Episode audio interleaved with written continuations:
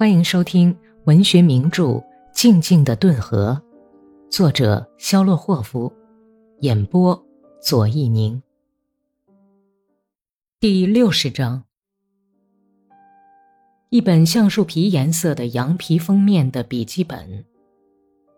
笔记本的角已经磨坏、折断了，它在主人的口袋里已经装了很久，每页上都写满了斜花字体。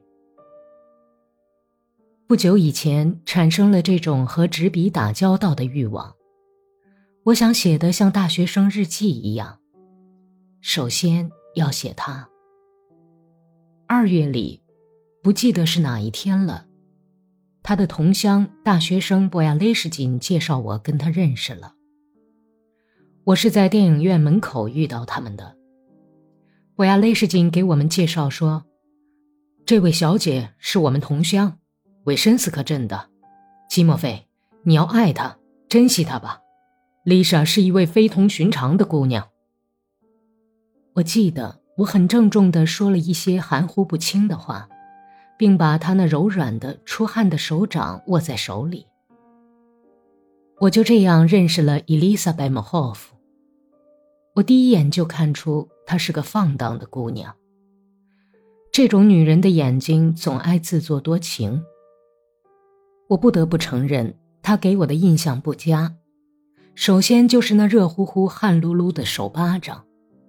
我从来还没有遇到过谁的手会出这么多汗。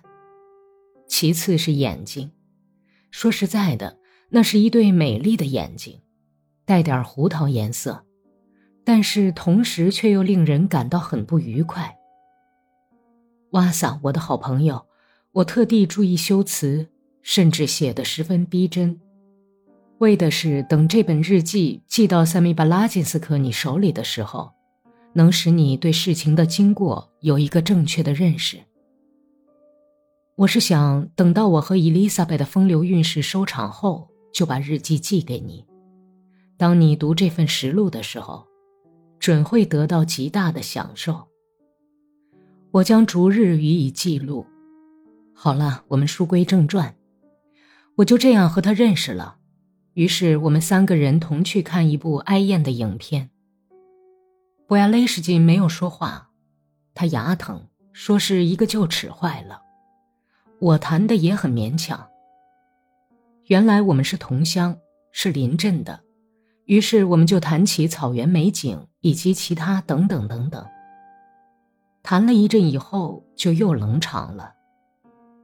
如果说我是乐于沉默的，那么他对我们废话告绝后的冷场，也毫未感到什么不舒服。我从他的话里知道，他是医科二年级的学生。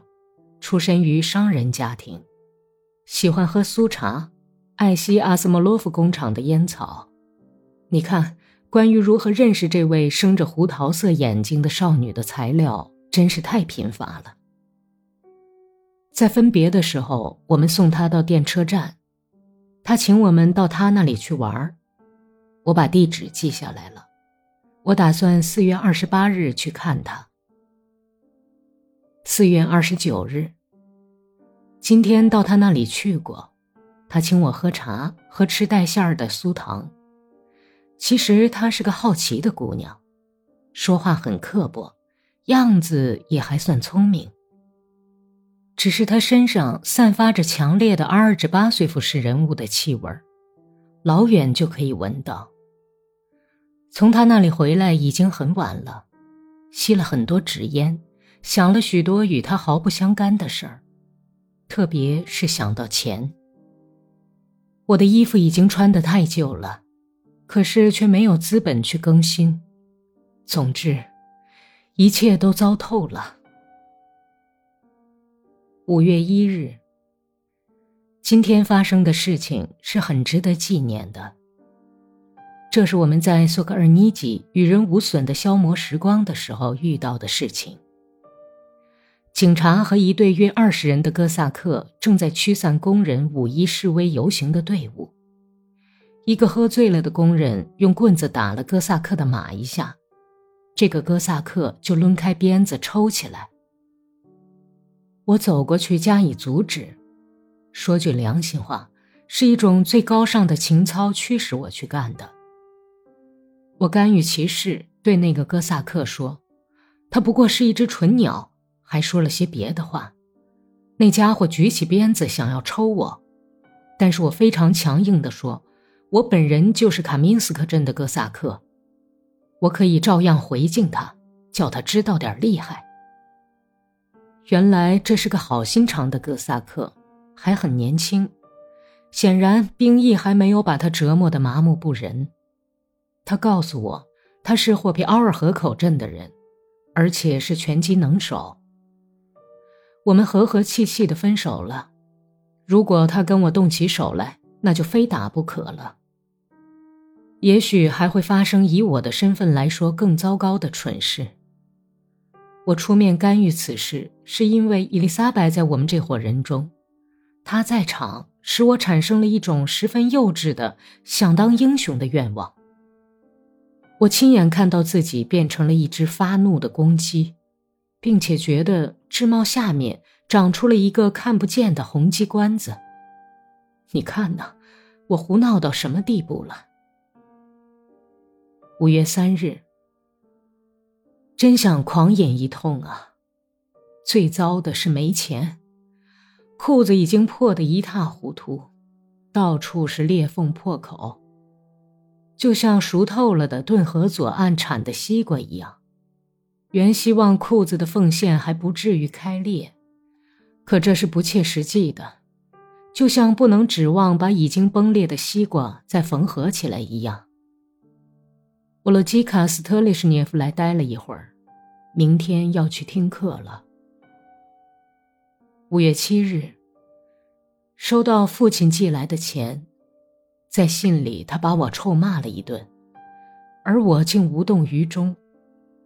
老爸爸要是知道他的儿子已经道德败坏，不可救药。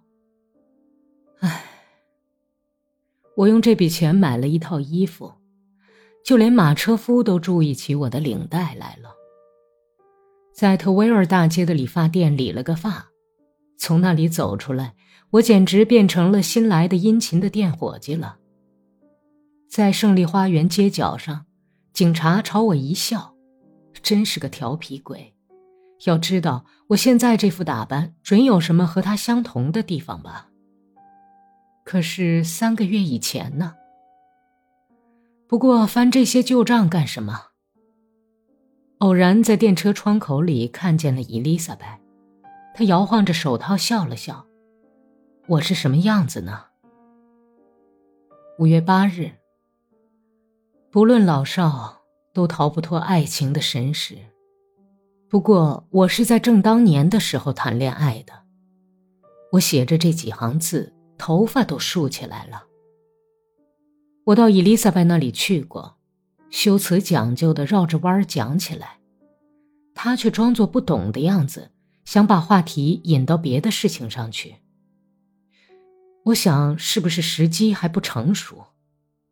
哎，真是见鬼！这套衣服把事情全弄糟了。我对着镜子照了照，哼，什么仙女都要拜倒在我的脚下。我想。现在不说，尚待何时？不知道为什么，这样一个合理的念头在我脑子里占了优势。如果现在不提出求婚，那么过两个月以后可就晚了。裤子一穿旧，什么都完了。我一面写，一面觉得自己真了不起。在我身上明显的具备了我们时代最优秀人物的一切最美好的情操。这里既有火热的爱情，又有理智的坚定的声音，各种高尚的情操，外加其他可敬品质的大杂烩。我竟未能完成向他进宫的准备工作。房东太太打乱了我的计划，她把伊丽莎白叫到走廊里去。我听见房东太太向他借钱，他拒绝了，但那时候他手里是有钱的，这一点我确实知道。我完全可以想象得出他用真诚的声调拒绝时的脸色和他那胡桃色的一片真挚的眼睛，向他倾吐爱情的愿望消失了。五月十三日，我完全坠入情网，这是不容置疑的了。各种迹象都表明了这一点。明天我就去求爱。不过，我直到现在也还没弄清楚自己扮演的角色。本集播讲完毕，感谢收听。